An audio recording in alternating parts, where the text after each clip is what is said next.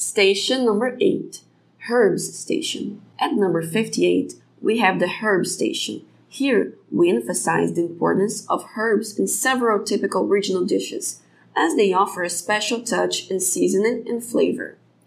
Some of them are subtitled and we highlight the cheiro verde, used at the preparation of various seafood based dishes.